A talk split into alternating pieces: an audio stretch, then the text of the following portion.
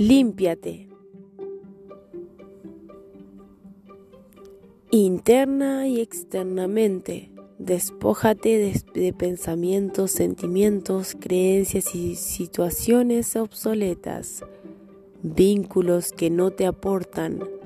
Durante todas las aperturas de portales energéticos se trabaja eso, pero de manera auténtica, porque hay un deseo sincero del corazón de llegar a la fuente y fusionarse más completamente con su divinidad.